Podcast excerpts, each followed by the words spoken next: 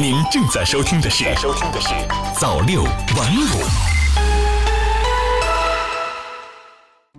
各位听众朋友们，大家早上好！今天是二零二零年一月一号，星期三，欢迎收听早六晚五早间新闻。首先祝大家元旦快乐！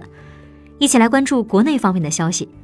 中国侨网十二月三十一日电，据国家移民管理局预测。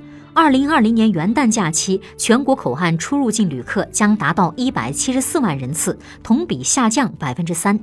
北京首都机场、上海浦东机场、广州白云机场、成都双流机场等大型空港口岸出入境客流增幅明显，毗邻澳门陆地口岸出入境客流增幅较大，毗邻香港陆地口岸出入境客流有所下降。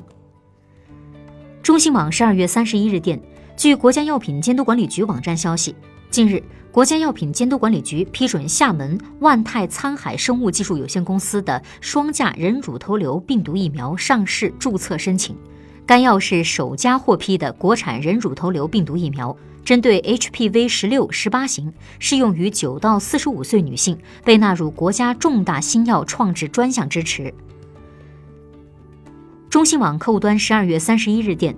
三十一号，国家税务总局发布关于办理二零一九年度个人所得税综合所得汇算清缴事项的公告，纳税人办理二零一九年度汇算的时间为二零二零年三月一号到六月三十号。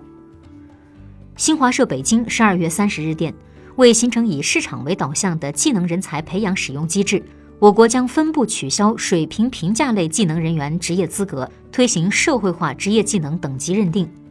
央视网十二月三十一日电，临近年关，肉蛋奶、鱼果菜等菜篮子产品供应成为老百姓关心关注的事情。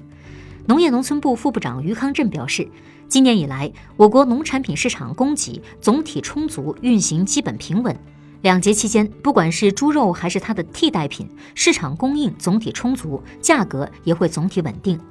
新华社武汉十二月三十一日电，武汉市卫生健康委员会三十一号通报。近期，部分医疗机构发现接诊多例与华南海鲜城有关联的肺炎病例，经专家会诊系病毒性肺炎。到目前为止，调查未发现明显人传人现象，未发现医务人员感染。通报说，病毒性肺炎多见于冬春季，可散发或爆发流行，临床主要表现为发热、浑身酸痛，少部分有呼吸困难、肺部浸润影。通报指出，病毒性肺炎可防可控。预防上保持室内空气流通，避免到封闭、空气不流通的公众场合和人多集中地方。外出可佩戴口罩。